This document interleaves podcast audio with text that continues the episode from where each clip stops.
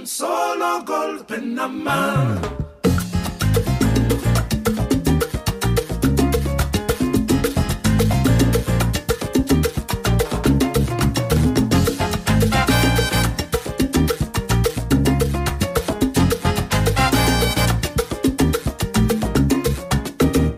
Somos David García y Aitor Padilla, y esto es desde la historia.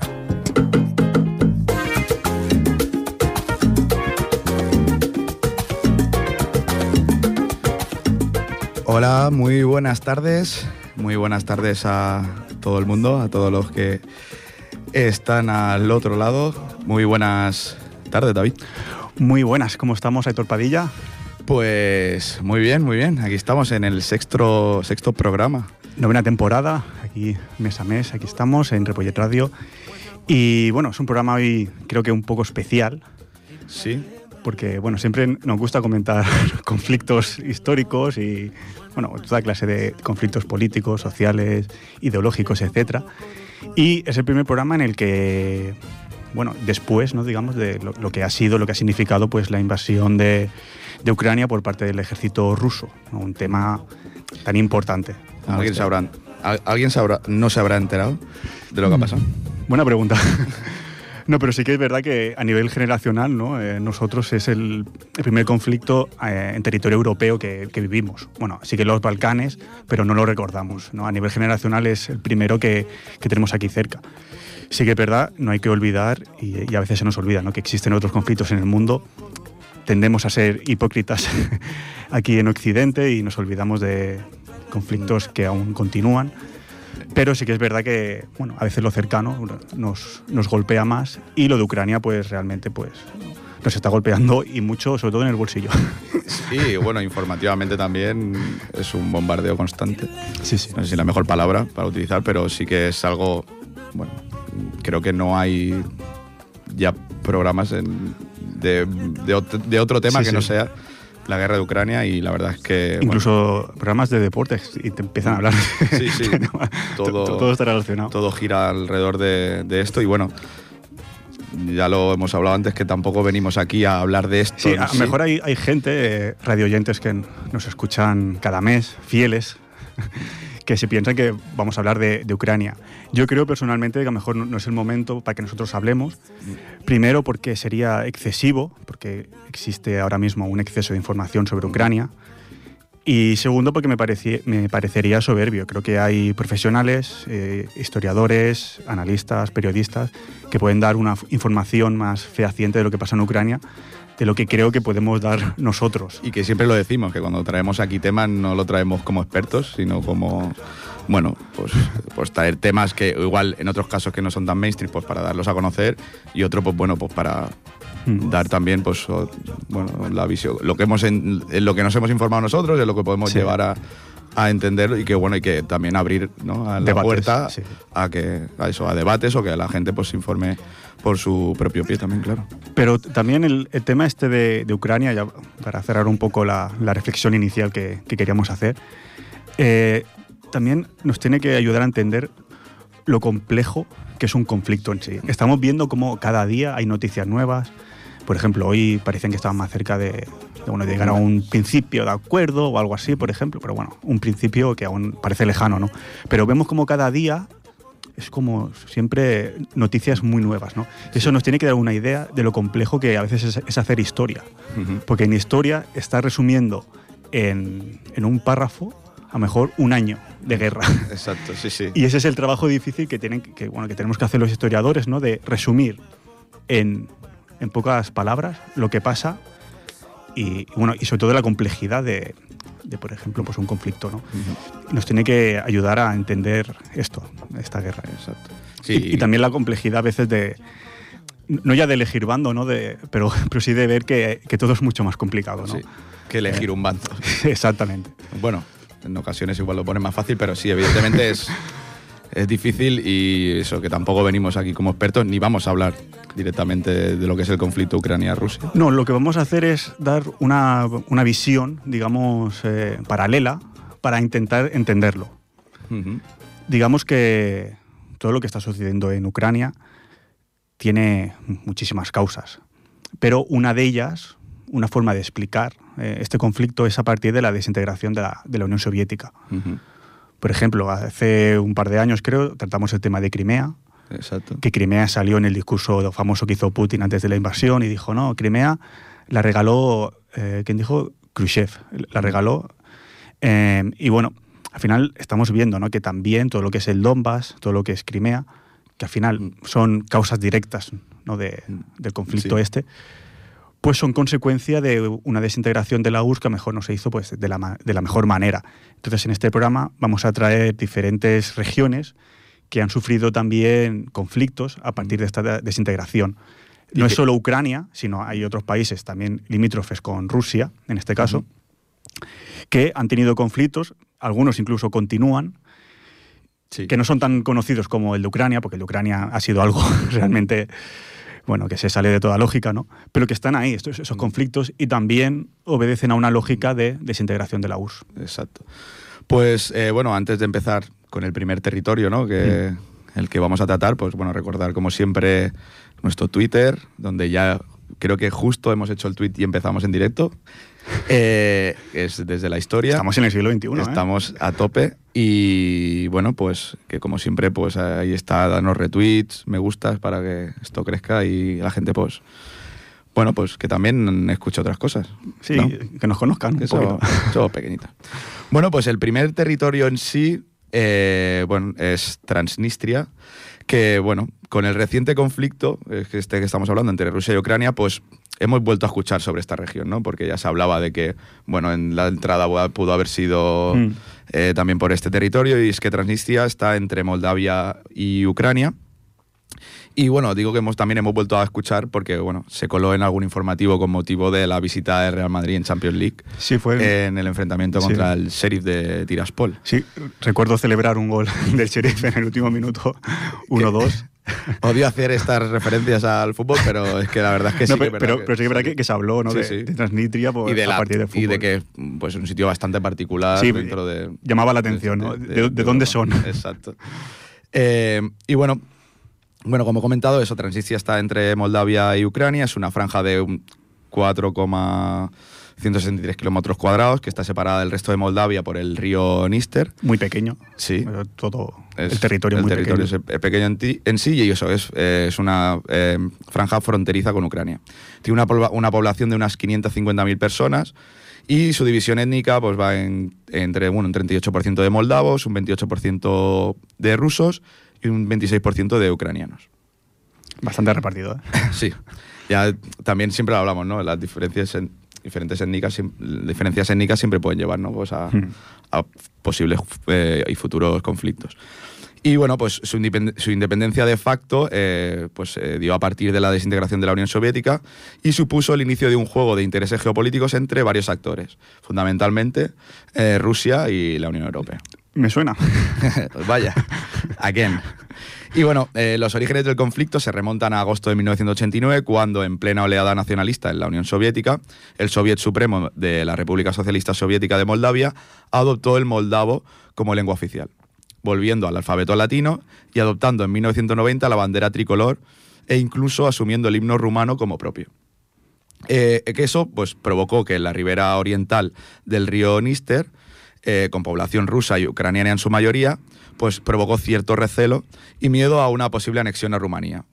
Y eh, esa anexión pues, haría que quedasen en una posible situación de marginación. ¿no? Mm. Pues, al final, los moldavos y los rumanos tienen una identidad compartida y eh, los propios eh, grupos nacionalistas moldavos ya llamaban a esa unificación. Sí, ¿no? de, de hecho, hace poco, no sé por qué estuve mirando, que el idioma moldavo, hay, hay ahí una disputa Sí. entre si es idioma o es dialecto del, del rumano. Del rumano. Lo que sí que es verdad es eso, que se parece mucho. De hecho, también fue muy famoso en Twitter un- una...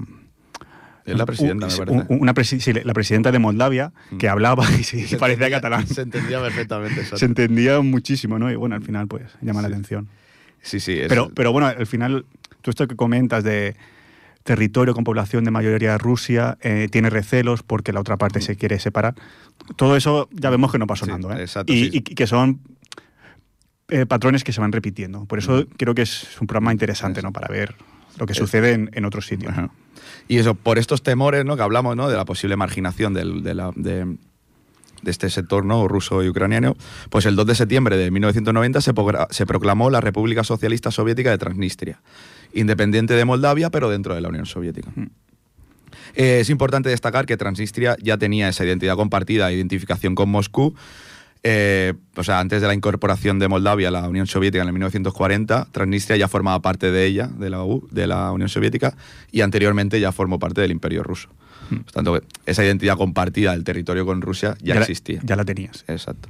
Y en, en 1992, tras la declaración de independencia moldava, eh, que se realizó un, un año anterior y con la Unión So- Soviética ya desintegrada, eh, Moldavia inició un conflicto armado en territorio transnistrio para recuperar esa franja y curiosamente, me pareció curioso que ese conflicto se iniciase el mismo día que Moldavia entraba a formar parte de las Naciones Unidas. Es como, no sé, como que la ONU tiene ciertos valores, ¿no? Y es como, bueno, ahora que ya ha entrado, ahora te vas a enterar. Y bueno, ¿qué sucedió? Bueno, pues eh, la intervención del el decimocuarto ejército ruso, que seguía estacionado a pesar de la disolución de la Unión Soviética, que apoyó a las milicias separatistas, pues fue crucial para evitar la toma de Moldavia sobre el territorio, dejando unas 1.500 víctimas mortales tras cuatro meses de conflicto. Eh, la resolución pacífica se firmó en Moscú y se creó una comisión de control y un grupo de fuerzas de paz, de paz con rusos, moldavos y transnistrios que legitimaron la presencia de tropas rusas en el territorio y, evi- y de esta manera, pues digamos que intentaban o decían, oye, aquí esto está controlado. Claro. Vamos a ver, que si, como se vayan, sí que vuelven. Entonces, eh, legitimaron, esa comisión de control legitimó la presencia de tropas rusas en el territorio. Eh, esta independencia de facto no supuso la, la llegada del reconocimiento interna- internacional, que eso pues no es sorpresa tampoco, Sí. ¿no? Y solo fue reconocida por parte de Abjasia, Osetia del Sur y eh, Nagorno-Karabaj, que Su- Suena muy raro ahora, pero luego lo, lo iremos lo- lo iremos viendo. Suena muy raro, sí, sí, de pero. hecho, cuando, cuando lo redacté y vi cómo iba el programa, dije, bueno, perfecto, parece, ¿no? Eh, eso, bueno, fueron solamente eh, estas tres regiones, pues reconocieron Transnistria como un, un- Hmm. un, un estado, una nación independiente. independiente de, de Moldavia. Exacto. A pesar de este no reconocimiento internacional, el desarrollo político y social ha sido completamente autónomo en la región. O sea, realmente no tiene. Digamos que es un poco lo que ha pasado con el Donbass, Mm. con la diferencia de que Rusia ha entrado en Kiev y Rusia en ese momento no entró en, en Chisinau o en, la- o en Moldavia. Exacto. Es un poco, Sí. por así decirlo, a grandes rasgos la diferencia, la ¿no? diferencia entre, lo- entre conflictos, exacto. Que es lo que yo pensaba que iba a pasar, pero me equivoqué. O sea, yo pensaba que se iban a quedar en el Donbass, en el ejército ruso, pero ha entrado en, en Ucrania, Y, sí, en- lamentablemente. Exacto. Entonces, desde 1991 a 2006, eh, la región de Transnistria ha sido gobernada por Igor eh, Smirnov, eh, uno de los impulsores de la independencia del territorio, eh, que se consolidó como líder del país pues, con el apoyo ruso y de los grupos de interés pues, de, de la propia zona. Eh, la estrategia de Smirnov giraba en torno a la despolitización y un discurso más centrado en la seguridad del territorio ¿no? y su supervivencia. Eh, bueno, hablando de que la necesidad ¿no? de tener eh, pues, ese apoyo ruso para, Claro. Para poder pervivir- mantener su- sus fronteras. y- pervivir como, como nación. Y bueno, después de ver que eso no era una amenaza, que ya, ya estaba todo más, más estable, se centró en la defensa de la economía de Transnistria frente al, pro- al pobre desarrollo de Moldavia. Que, bueno, en ocasiones también, pues igual estaba idealizando un poco la situación propia que tenían, pero sí que es verdad que igual había. Se, comparase, se comparaban con Moldavia porque igual la situación de- del país no era lo más próspera en bueno, comparación con lo que podrían vivir en, en su propio territorio. Al final estamos hablando de, de Moldavia, que creo que es el país más pobre de Europa. Mm, Exacto. O sea, eso también tiene que ver.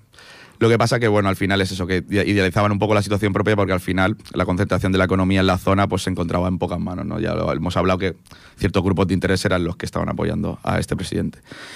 Eh, Bueno, y- y de hecho, si, si estuvo 15 años en el gobierno sería por algo. que tendría su grupo de interés. Si, si no, no está tanto Sí. tiempo.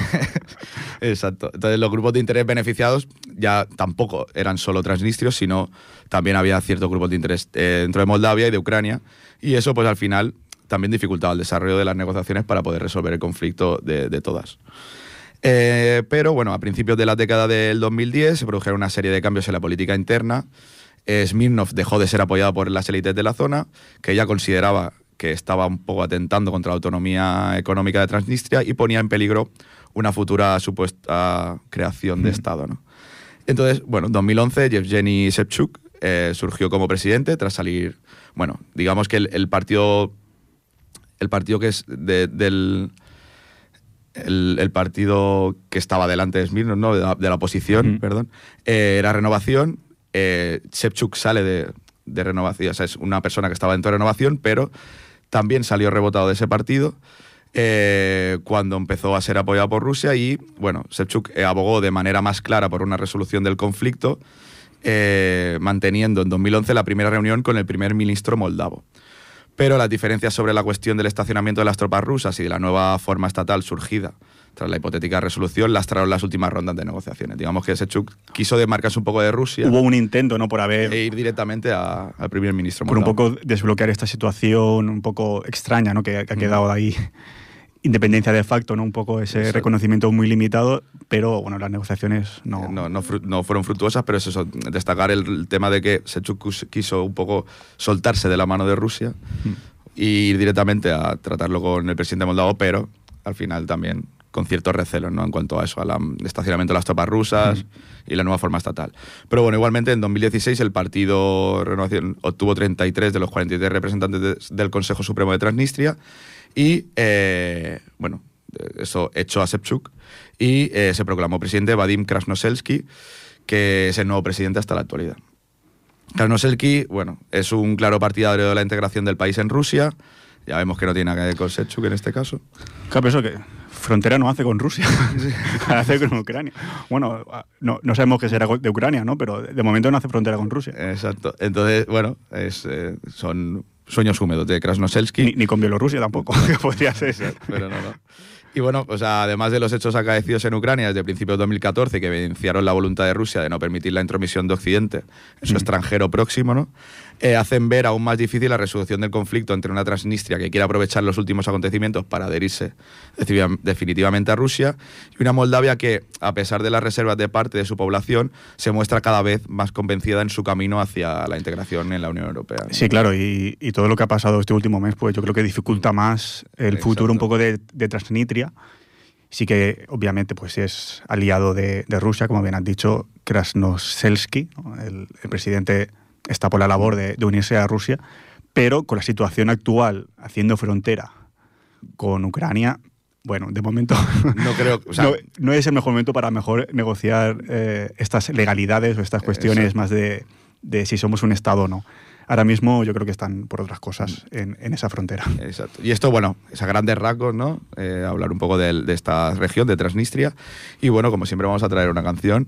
Y en este caso yo creo que sonará a todos y a todas, es eh, eh, Dragostea Dintei. Han venido machos hoy, ¿no? Tenía ganas de volver a, a la juventud, juventud. Exacto, cuando éramos críos. Dragostea Dintei de Ozone.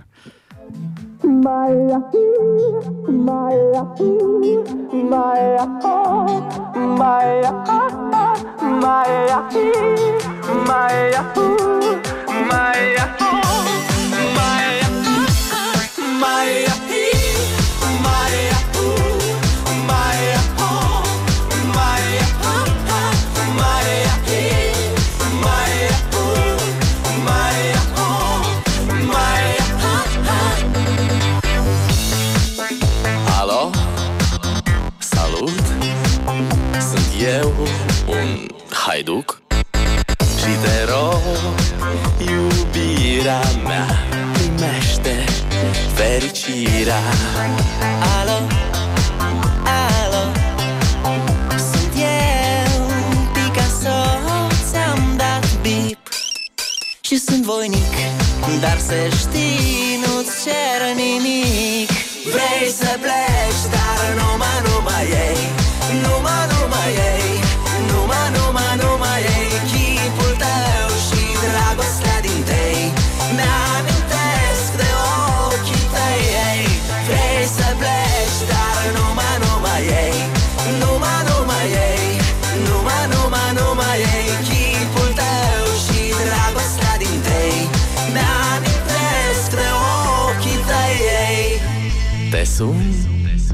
Să-ți spun ce simt acum.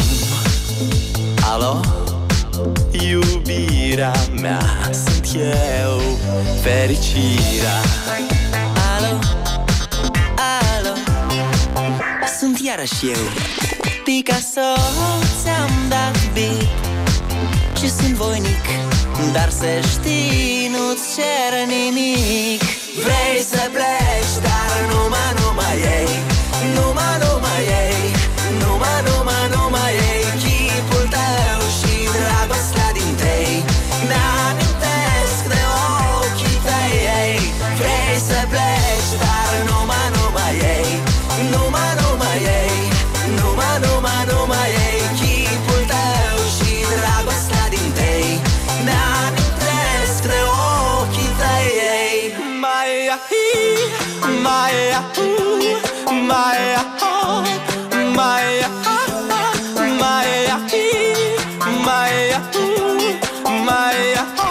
Recuerdos, ¿eh?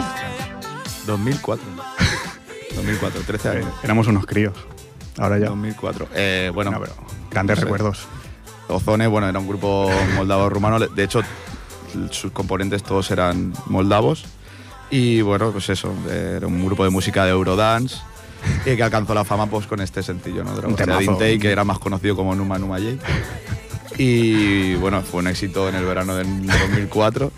Y bueno, número uno en, la, en España, número uno Y, en- y siempre viene bien recordar estos temas. Es que yo soy un gran fan de estos temas. Y de hecho leí que bueno, es un himno LGTBI Sí.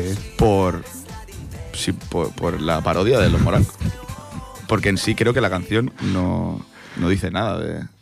Pero Habría que buscar eso si esa información es verídica. ¿eh? yo no sé. que sí. O sea, no- lo he leído, ¿eh? Lo he leído. Y, Por los morancos. Sí, o sea, por la, hicieron la parodia y pues se ha convertido en un. Pero en, en España, digamos. O, sea, o- Bueno, o- en- o llegó internacionalmente la paridad Ah, claro, de los no sé si morancos. internacionalmente. Claro, ahí, es- ahí está la cuestión. Hombre, Bueno. los morancos tienen tirón, a lo mejor internacional. ¿no? Bueno, bueno, no sé. Bueno, vamos con el siguiente No, so- conflicto. no somos expertos en nada y en los morancos tampoco. Hemos empezado en Moldavia y ahora vamos a Chechenia. Chechenia. Eh, antes de hablar un poco del conflicto de Chechenia, ¿no? Siempre, siempre bueno, al final es conocido Chechenia, guerra, ¿no? Es un poco... Sí. Se, se asocia, ¿no? Directamente. Conviene recordar que actualmente Chechenia es una de las 22 repúblicas en en- que hay en Rusia, ¿no?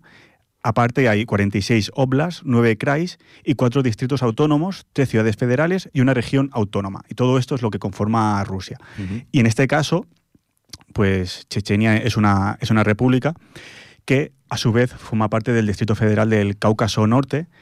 Esta región, todo lo que es el Cáucaso, eh, vamos a ir viendo ¿no? que a lo largo de este programa, que es una región con un mapa étnico muy diverso, en un espacio geográfico muy reducido, eh, también en un espacio geográfico con, con muchas montañas, evidentemente, y que ha generado bastantes conflictos. ¿no? Lo iremos viendo porque, bueno, aparte de Chechenia, hay más, más territorios. En el caso de los chechenos, estamos hablando de, de un pueblo que es caucásico nororiental, es decir, no son eslavos como los rusos, ni son túrquicos como los azeríes, por ejemplo, Ujú. pero sí que son de religión musulmana suní. Generalmente son, son musulmanes. Por su situación geográfica estratégica, Chechenia, y en general, como digo, todo el Cáucaso Norte, ha sido disputada históricamente por diferentes imperios, unos, mongoles, persas, otomanos y, por supuesto, los, los rusos, ¿no? que empezó su influencia en esta región en el siglo XVI, pero que no consiguió su ocupación hasta el 1864, ¿no? después de la Guerra del Cáucaso. Con la revolución de 1917 y hasta la consagración de la URSS, la región de Chechenia siguió siendo muy inestable, ¿no? Existían grupos que, rechazaban esta, bueno, el pertenecer al, imperio ruso. Y durante estos años de, revolución rusa eh, hubieron diferentes conatos de independencia hasta que finalmente se creó la República Autónoma Socialista Soviética de Chechenia e Ingusetia, que se incluía dentro de la, de la URSS. Eh, durante la Segunda Guerra Mundial, los chechenos fueron acusados por Stalin de ser colab- colaboracionistas de la Alemania nazi.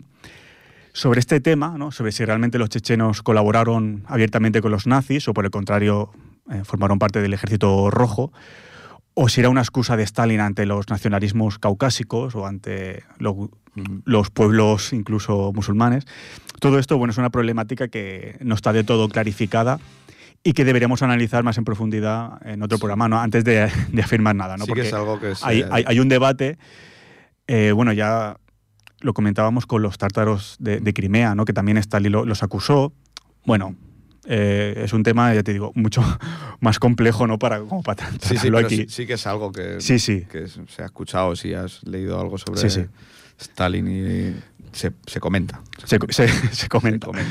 En dice, se comenta. En cualquier caso, Stalin, una vez venció a los nazis en el Cáucaso, inició una deportación forzada de los pueblos chechenos e ingusetios. Ingusetio bueno, es una región que está próxima a Chechenia, que son, son primos hermanos, básicamente, por la cual más de 400.000 personas eh, fueron enviadas a Kazajistán y Siberia en unas condiciones de viaje terrible y falleciendo una cuarta parte solo en este trayecto. Es decir, por haber colabor- colaborado con los nazis, presuntamente, pues fueron deportados a, a Kazajistán y Siberia. Hasta 1956, ya con Stalin muerto y con Khrushchev, no se les permitió a los chechenos volver a su tierra, después de todo este proceso que digo de desestalinización, aunque obviamente la composición étnica ya había cambiado en esa zona, no con una población rusa mucho más numerosa de la que había antes, cuando estaban todos los chechenos, digamos. sí. Al final, 400.000 personas que tuvieron que deportarse son, son Al muchas. final lo ocupas el territorio. Mm. Entonces, con la desintegración de la URSS en septiembre de 1991, el gobierno de la República Autónoma de Chechenia e Ingusetia eh, renunció al poder presionado por el partido pro-independencia, el Congreso Nacional del Pueblo Checheno, cuyo líder era el ex general de la Fuerza Aérea Soviética, Zohar Dudaev. Entonces, aquí tenemos el 91, con la desintegración de la URSS. Eh, Ingusetia sí que se anexionó a la recién creada Federación Rusa de Boris Yeltsin, ¿no? que fue el primer Sí. presidente ruso después de la URSS. Pero en Chechenia continuó este proceso de independencia con Dudayev como, Sí. primer, como figura, ¿no? y se formó la República Chechena de Ixkeria Ixkeria. que es ya un, un estado que quería ser independiente ¿no? de, de- de Rusia. La respuesta de Yeltsin fue el no reconocimiento de esta república, pues, a diferencia de otros países, por ejemplo, los bálticos, ¿no? o otros países de, la- de la Asia Central que sí, o del Sí. propio clásico incluso como Georgia, ¿no? que estos sí que se independizaron, eh, el caso, la diferencia es que Chechenia había formado parte de la República Socialista Federa- Federativa Soviética de Rusia. Es decir, había formado parte de Rusia estando en la Unión Soviética y no era un país, una, una república adyacente, digamos. Sí, no, sé no si- quisieron darle el. el- el- el- bueno, no, no tenía el estatus que podían tener los países bálticos dentro de la URSS. Exacto. O sea, no era un ente independiente dentro de la URSS, como lo podía ser Lituania, a lo mejor, que Exacto. pertenecía, Ujú. pero sí que tenía una autonomía y no, y no pertenecía en sí a la República Socialista Soviética de Rusia.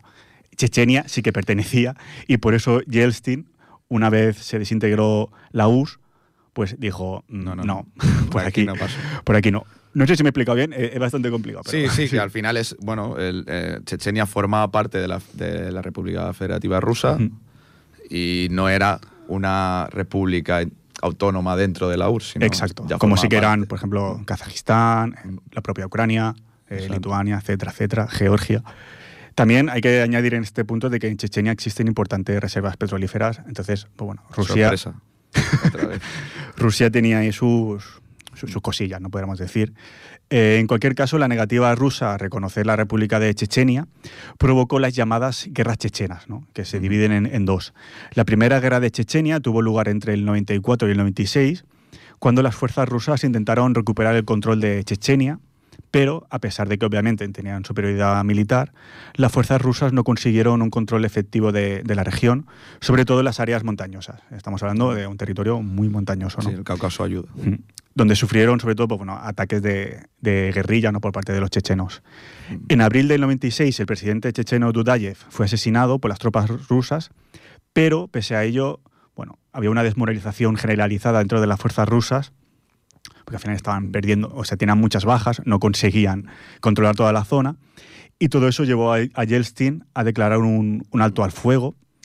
Hubo un, poco un intento de paz, digamos, pero siguió la inestabilidad en la región hasta que llegamos a la Segunda Guerra de Chechenia, que se inicia en el 99, o sea, prácticamente son, son seguidas, y fue iniciada en el 99 por Rusia tras la invasión de- del vecino Dagestán por parte de Chechenia, y también por guerrilleros de la Brigada Internacional Islamista que también venían de, de Chechenia. Entonces, por este motivo, Rusia entró en, en, el Dagestán, que también es una región de mayoría musulmana que, que también hace frontera con Chechenia. Sí, sí.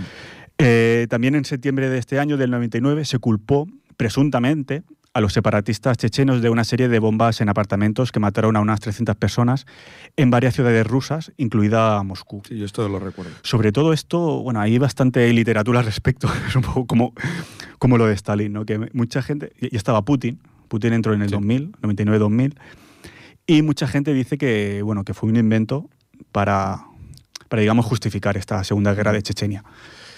Lo mismo que digo antes. Sí. tampoco estamos aquí para ni confirmar ni, ni No, de mentir. ya lo- pero son cosas que, que, que se hablan, ¿no? Entonces, Sí. esta Segunda Guerra de Chechenia se prolongó hasta el 2009, aunque sí que es verdad que desde, desde el año 2000 ya el, el gobierno de Ichkeria, ¿no? ese Mm. gobierno que quería ser independiente en Chechenia, se vio ya muy mermado ante la superioridad rusa. En este caso sí que consiguieron controlar. Sobre todo desde el 2017, Chechenia eh, ha sido gobernada por Razman Kadyrov, aliado de Putin, y que está saliendo mucho en las noticias actualmente, Sí, sí. porque, porque bueno, es eso. eh, ahora, como aliado de Putin, pues tiene mano dura ahí en Chechenia y controla pues todo ese ejército que ha ido hacia Ucrania, que, que ves ahí las imágenes y, y son impactantes. Y, y bueno, en el año 2000 ya fue oficialmente cuando Rusia concluyó su operación antiterrorista en Chechenia. Claro, ahora Putin tiene un aliado fuerte como Kadyrov y ahora la región pues se mantiene, se mantiene estable, pero hay que decir que aún existen eh, grupos, a lo mejor no tan unidos como antes, pero existen grupos que aún piden la independencia de Chechenia respecto a, respecto a Rusia. Pero ahora mismo con Kadyrov lo tienen complicado. Sí, yo siempre lo he considerado que es un conflicto de los que más, de los que más he conocido siempre, ¿no? Con Sí, siempre ha sido bastante famoso. Que es Chechenia y bueno, recordar también pues, más la juventud, ¿no? Y hablar de, de, de esa zona. Sí, siempre ha sido una, una zona muy inestable. Exacto. Mm. Y sí, sí que, o sea, yo sí que recordaba esto. Y además recuerdo mucho Chechenia, eso ya es una personal. Por la bandera, no. No, casi. Pero yo cuando era pequeño decía, "Bueno, me sé muchas capitales, no sé qué. Tenía un vecino que se las sabía todas y siempre me preguntaba Chechenia, tío, y me encabronaba un Groz- montón porque no tenía ni idea. Grozny, ¿no? No lo, eh, no lo sé ahora, o sea, es algo que no. Diré pero que es, sí, creo que, parecía- creo que es Grozny, sí, sí. Y eso, pues, recuerdo mucho eso, esa Ah, pero, zona. pero y, tiene truco porque tampoco es una, un país en sí. Ya, pero él siempre me la tiraba y decía, ostras, no, otra vez, ¿no? O sea, iba, iba fuerte, ahí Sí, iba sí, fuerte. Y, no, y eso, re- recuerdo que es como con- un conflicto bastante, bueno, de lo, para mí de los que más conocía. de- de- Sí, no, de- dentro de lo que es el, el territorio de, de Rusia, claro. Antes hemos hablado de un, de un territorio de, que estaba fuera en Moldavia, estamos hablando de, de Ucrania, que es otro país, pero este está dentro de, Rusia. Exacto. Y sí que ha sido durante muchos años, realmente desde la, desde la desintegración de la URSS hasta el 2009, Ujú. es- han estado en guerra. O sea, Exacto. O sea, son muchísimos años y eso obviamente, pues, bueno, en las noticias ha tenido también su, su peso. Ahora mismo no. Ahora mismo sale Kadyrov Sí. y sus, Sus secuaces. y sus secuaces. Pero bueno, es- un... veremos también en el futuro cómo evoluciona el, el caso de Chechenia, ¿no? Eh, pues vamos con el segundo tema. Vamos con The Black Crowes Remedy.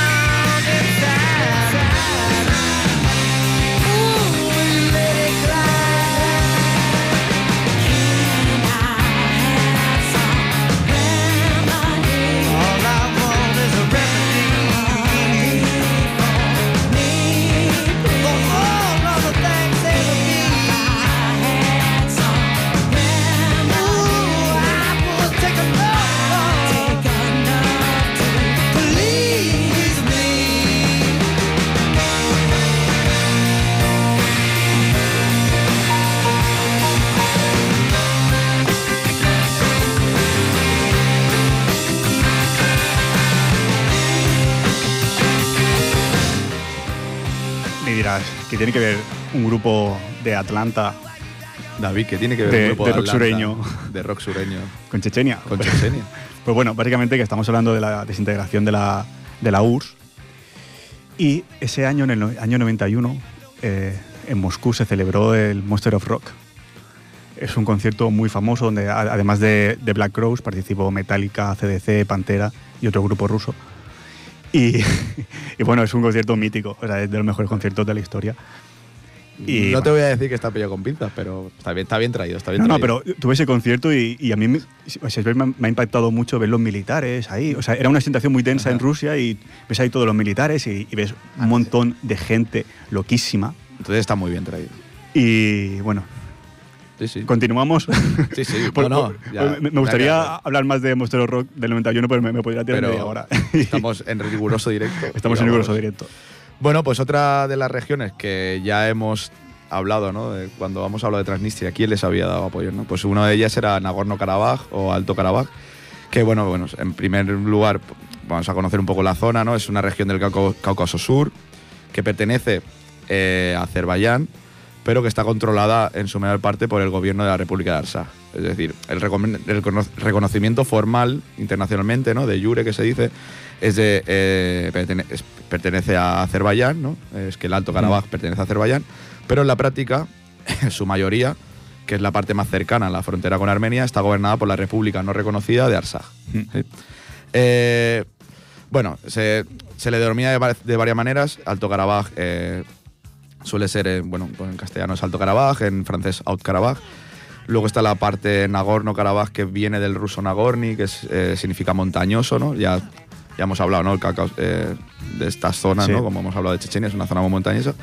Pues tiene diferentes maneras de, de llamar, de, de llamar a la zona.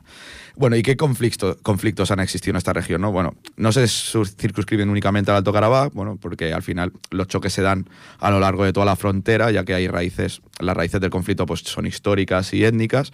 Actualmente el Alto Karabaj está formado por una población étnicamente eh, y mayoritaria eh, armenia cristiana, eh, sin embargo, con la conformación de las repúblicas de Armenia y Azerbaiyán durante la Revolución Rusa y la posterior Guerra Civil, eh, con la Unión Soviética quedó dentro de la República Azerí, que es la de Azerbaiyán, que es de mayoría turquicachi. Sí, son de esas cosas que, que se dieron que no, que no se entienden muy bien. No sé, mejor No te- pensaba mucho, yo creo. si, si se tenían una población de mayoría armenia, a lo mejor tiene más sentido que perteneciese a Armenia y no a Azerbaiyán, pero quedó así y eso ha generado pues un conflicto. Exacto. Sorpresa otra vez.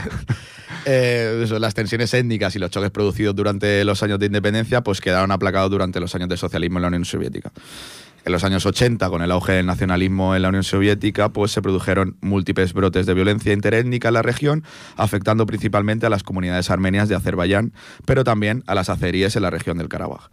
Eh, aunque ya venían registrando estas tensiones desde los años 60. Bueno, el, caso de, de Armenia ya, ya hicimos algún programa Sí, de genocidio de Armenia. Digamos que Armenia es un país mucho más cercano a Rusia y Azerbaiyán es primo hermano de, de Turquía. Al final el genocidio de Armenia en teoría era por parte de los turcos. Bueno, Sí. todo, eso explica esta dualidad que hay ¿no? entre, entre estas zonas. Sí, son bastante amigos. Sí, sí. De hecho, creo que un poco más adelante se habla de que ahí Turquía en la Segunda Guerra tuvo algo que ver también. Seguramente. Bueno, ah, hubieron dos guerras, en el, o se, con- se consideran dos guerras en el Alto Karabaj. La primera, de la primera guerra del Alto Karabaj ocurrió entre febrero del 1988 y mayo del 1994. Eh, los enfrentamientos interétnicos pues, se iniciaron poco después de que el Parlamento local votara a favor de la Unión con la República Socialista Soviética de Armenia, ¿no? el, el par- el Parlamento local, el de la República de Arsaj, eh, el 20 de febrero del 88. Junto con los movimientos secesionistas de las repúblicas bálticas, el conflicto significó uno de los más importantes elementos en la desintegración de la Unión Soviética. La primera medida de la República naciente fue eh, eliminar el gobierno provincial autónomo del Alto Karabaj, lo que provocó una reacción eh, de la mayoría armenia votando masivamente en favor de la creación de la República de Arsaj. Digamos que, bueno, pues entró o sea, la, la- la República Naciente, que entiendo que sería la Mm. eh, eliminó el gobierno provincial autónomo del Alto Karabaj y entonces la mayoría armenia pues dijo, no, no, aquí vamos a crear esta república, la República de Arsaj. La escalada de la violencia se acentuó a lo largo del invierno del 92 y pese a los intentos de mediación internacional, los cuales fallaron en una resolución del conflicto y una solución eh, concordada de las partes, digamos que sorpresa, la mediación internacional otra vez no sirvió de nada. Y bueno, eh, la se, se enquistó el se tema. enquistó, se enquistó. Sorpresa también. Eh, y en la primavera de 1993, las fuerzas armenias ocuparon regiones fuera de, de su enclave, ¿no? en un intento de involucrar a otros países de la zona como Rusia o Georgia. En el 94, los armenios del Alto Karabaj no solo controlaba- controlaban el territorio propio de la República, sino también cerca de un 14% del territorio nacional de Azerbaiyán. Digamos que pues, eh, tuvieron eh, bueno, éxito en sus, en sus operaciones y bueno, un alto al fuego acordado en el 94 bajo el auspicio de Rusia puso término a la parte armada de- de- del conflicto. Esto sería la primera, la primera, la primera guerra de- del Alto Karabaj y ahora la segunda guerra que, no sé, yo creo que alguien la recordará porque Sí. ocurrió en una fecha mucho más cercana a la actual, ¿no? a la que estamos viviendo ahora, porque ocurrió entre finales del mes de septiembre de 2020 y principios de noviembre del mismo año. De hecho, bueno, se veían bueno, pues, cier- ciertas movilizaciones de, de estadías por Armenia, ¿no? Que al Recuerdo que, está- que- que no hicimos programa al respecto, pero estábamos ahí. Sí que lo, pero sí que lo hablamos. sí, lo, lo hablamos, lo hablamos, y si entrar. eh, Lo que pasa que ya habíamos hablado de genocidio armenio, igual Sí. era como cargar demasiado, pero sí, es al final... Cargar demasiado en Armenia, mejor. Exacto, con Armenia. Eh, pero sí que, bueno, ocurrió eso pues a finales de 2020 y bueno, estos enfrentamientos comenzaron con los bombardeos a lo largo de la línea de contacto del Alto Karabaj eh, por parte de los azeríes a la República de, de ¿no? que estamos hablando. Varios países y la Organización de las Naciones Unidas condenaron enérgicamente el conflicto y pidieron eh, reducir las tensiones, mientras que Afganistán, Pakistán y Turquía expresaron su apoyo a Azerbaiyán. ¿no? Ya vemos que el hermano mayor de Azerbaiyán, aquí que puede ser Turquía, ¿no? Turquía. siempre está siempre está ahí. Y el hermano mayor de Artsakh, pues Armenia, Armenia y Rusia. y por. Rusia en, cierta parte. Pues bueno, es probable que los objetivos principales de su ofensiva, ¿no? de la ofensiva de Azerí, fuesen capturar distritos en el sur del Alto Karabaj, que son menos montañosos y por lo tanto más fáciles de tomar que el interior, que está bien, bien- el interior bien fortificado de la región, porque al final es lo que es una región montañosa. Se cree que el apoyo de Turquía a Azerbaiyán es un intento de ampliar su esfera de influencia, ¿no? aumentando la posición de Azerbaiyán en el conflicto y marginando un poco la influencia rusa en, en- en esta región. Al final es eso. Mm. todos los conflictos tienen tantas similitudes con lo que está pasando actualmente. Es ese juego geopolítico, ¿no? Entre Sí, sí, clarísimo además. Muy- Y bueno, con diferentes actores y tal. Al- Algunos se repiten, en este caso Rusia, que, Sí. que está ahí como centro, ¿no? Pero son diferentes conflictos que, que, bueno, es eso, que tienen bastantes cosas en común. en común con... con Y, y parece eso, que, que no, no- no aprendemos. No, Porque esto pasó en el 2020, hace dos años, y, y ya nos podía hacer una idea. bueno, y, y tenemos todo el caso de, de Crimea del 2014, etcétera. O sea que es como algo que llevamos arrastrando mucho tiempo ¿no? y, y no se acaba de, de solucionar todo este tema. Malas decisiones anteriores, ya lo hemos Sí. visto. Bueno, ya lo, ya lo dijo. Putin, ¿no? Eh, Khrushchev regalando Crimea. Tal, Sí, pues, ¿no? pues todo esto. A ver, Vladimir. Y bueno, tras en, esta guerra, tras la captura de Shusha, que es el segundo asentamiento más grande de- del Alto Karabaj, ¿no? de Nagorno-Karabaj, se firmó un alto al fuego entre el presidente de Azerbaiyán, Ilham Aliyev, y el primer ministro de Armenia, Nikol Pashinyan. Y también el presidente de Rusia, Vladimir Putin. Esto puso fin pues, a todas las hostilidades en la zona del conflicto el 10 de noviembre de 2020. Al menos fue corta. Sí, fueron pues un mes, dos meses. El presidente de Arsaj, Arayik Harutyunyan, también acordó poner fin a las hostilidades, a pesar de que no lo contaron para... Ya por el nombre parece más armenio que, Sí. que. Algo dice aquí, ¿no? Y bueno, según el acuerdo, cada bando en guerra mantendría los territorios que posee actualmente, mientras que Armenia acordó devolver otros territorios ocupados que rodean el Alto Karabaj y devolvérselos al control de Azerbaiyán durante el siguiente mes eh, de- al alto fuego. Según este acuerdo, Armenia mantendrá el control de la mayor parte del antiguo oblast de Nagorno-Karabaj y Azerbaiyán tendrá también acceso a su enclave en Akchivan, que limita con Turquía e Irán. Digamos que es un territorio que igual estaba em, bajo el poder armenio y se lo devuelven a Azerbaiyán.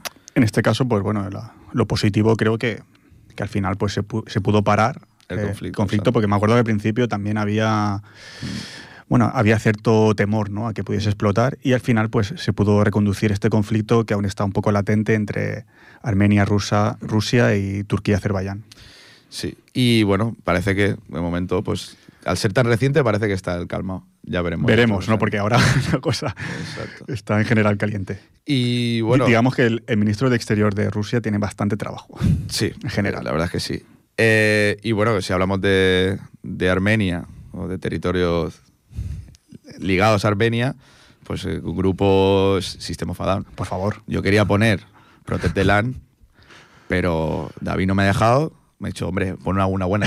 es que Porque además Protect the Land es una de las canciones que sacaron en 2020, a final de 2020, con, eh, Sí, sí. con este... Porque hicieron un concierto, de, de sí, hecho, en y Armenia. todo a, partir de, este, de esta a partir de problemática este que hubo. conflicto, de hecho en la, en la portada sale la bandera de la República de Arsaj, que es muy parecida a la Armenia. ellos son de California, pero Mm. bueno, son muy son de raíces muy armenias. Pero est- está muy bien que hicieran esta canción, pero yo creo que hay mejores vaya. canciones de esto. Pon una buena, entonces vamos a poner eh, Aerials de System of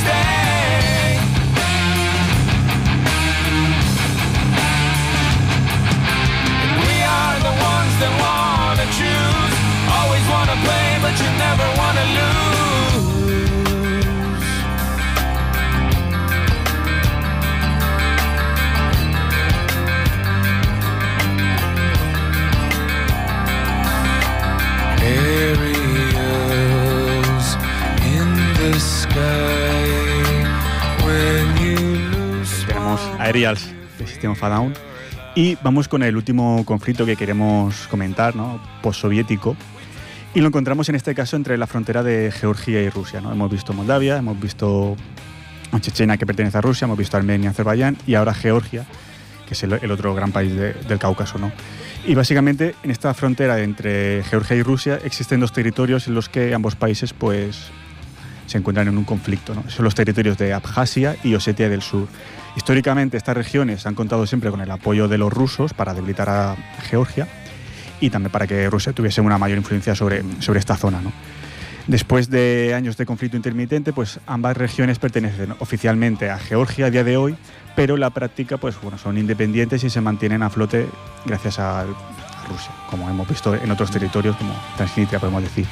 Entrando ya en el conflicto en sí, eh, las reivindicaciones territoriales de Abjasia y Osetia del Sur están respaldadas en parte ¿no? por sus particularidades iden- identitarias y, y también históricas. En el caso de Abjasia es una región que da al Mar Negro, en el noroeste de Georgia, haciendo frontera con Rusia, y está habitada principalmente por los abjasios, que es un pueblo caucásico noroccidental.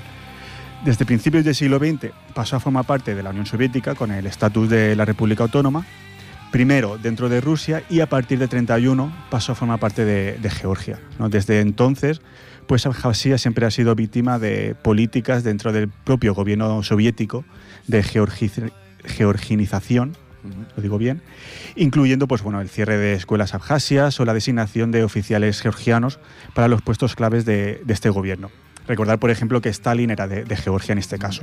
Entonces, digamos que los abjasios como, como etnia, pues estaban un poco en, en una situación menos valorada dentro de la Georgia soviética. Y no sería hasta los últimos años de la URSS que se invirtió esta tendencia, en parte gracias pues, bueno, a que bueno, tiene un clima muy subtropical dentro de la, de la región y su proximidad al Mar Negro, y la convirtió pues, en un gran atractivo para el aparato político soviético, bueno, básicamente por eso, por, por hacer turismo. Entonces, pues sí que al final de, de la URSS, digamos, pues hubo un desarrollo importante en la región. Por otra parte, como decíamos, tenemos Osetia del Sur, que a diferencia de Abjasia es una región dentro del interior montañoso de, Georgia, al norte de Tifilis, y son descendientes los osetios de los alanos, que es un pueblo iranio, podemos decir, ¿no? emparentado con, con Irán. Eh, bueno, por ir un poco, un poco más rápido. Eh, Osetia del Sur también perteneció, digamos, a, a la Georgia soviética. Su parte norte, Osetia del Norte, sí que perteneció a Rusia, a la Rusia soviética, pero por una cuestión en- durante la guerra civil rusa, en este caso del 1917, pues se dividió y Osetia del Sur quedó como Georgia. Como Abjasia, su situación dentro de la Georgia soviética, ¿no? pues, bueno, fue complicada por estas políticas de georgianización que hemos dicho, y eso provocó pues, el rechazo de los osetios del sur, sobre todo bueno, con la diferencia de que, de que además sus hermanos del norte sí que pertenecían pues, a Rusia y ellos pues, tenían que pertenecer a, a Georgia, y eso pues, creó un conflicto evidente. ¿no? Con la desintegración de la URSS, ambas regiones estaban encuadradas dentro de, o sea, tanto Abjasia como Osetia del Sur quedaron encuadradas dentro de una Georgia independiente, pero como vemos con movimientos sece- secesionistas importantes por estas peculiaridades étnicas que, que hemos comentado. ¿no? Por lo tanto, pues se rebelaron ante el gobierno central georgiano con el apoyo de ruso de, de Yeltsin, que vio pues, en ambas regiones una oportunidad pues, de mantener la influencia rusa ¿no? en, en un país independiente como era Georgia. Entonces, se declaró la independencia de estas dos, dos regiones y también bueno, se creó un cultivo de inestabilidad política en Georgia que dio lugar pues, a una guerra civil que se extendió hasta el 1993. Recordar, por último, también que en el 2018 eh, Osetia entró otra vez en guerra, pero que ahora mismo pues, ha quedado todo en una situación de independencia de facto, reconocida por Rusia, y con Georgia, que es un estado que desde el 2017 pues, es miembro aspirante a la OTAN, A la OTAN. que eso también nos suena y pues bueno, nos lleva otra vez a la actualidad. Exacto. Y bueno, hasta aquí pues, todos estos, eh, estos territorios ¿no? en conflicto con es, conflictos postsoviéticos. Y bueno, antes de. y nos despedimos y dejamos una canción también, ¿no? Sí, por supuesto. El nombre lo vas a decir tú porque yo no lo puedo decir. Eh, yo lo diría Zarevi, podemos decir. Zarevi, Damiski Damalevine, Damalevine, que es un grupo de, de Georgia. Con este nos despedimos. Y sobre todo, pues bueno, esperemos que para el siguiente programa, pues esta guerra ¿no? que tenemos ahora, esperemos que ya se haya. No, no, no creo que haya acabado, pero al menos que haya un alto al fuego, o al menos que la población ci- civil, que siempre es la que sufre, pues que tenga algún tipo de salida, ¿no? que, que al final lleguen a algún acuerdo para que no muera población civil. Exacto. Pues bueno, estos son nuestros deseos. Eh, muchas gracias a Ripoller Radio, muchas gracias a Jordi, como siempre. Ripollerradio.k, 91.3 FM. Muchas gracias, David. Muchas gracias, buenas noches. ეგე მაგულის ვარ ამი ჩაფვა მაჭი ხვის ტყეშია თვალზე დამიდგეს ლამაზი შოლა მაკიდოს ტყეშია ნეზი ბრაჩებს ალბუჯასა გადავერიოს ტყეშია თქვენთან დახურა ციცოცხლე სიკვდილი მიჯობს ტყეშია ამის ხი დავალები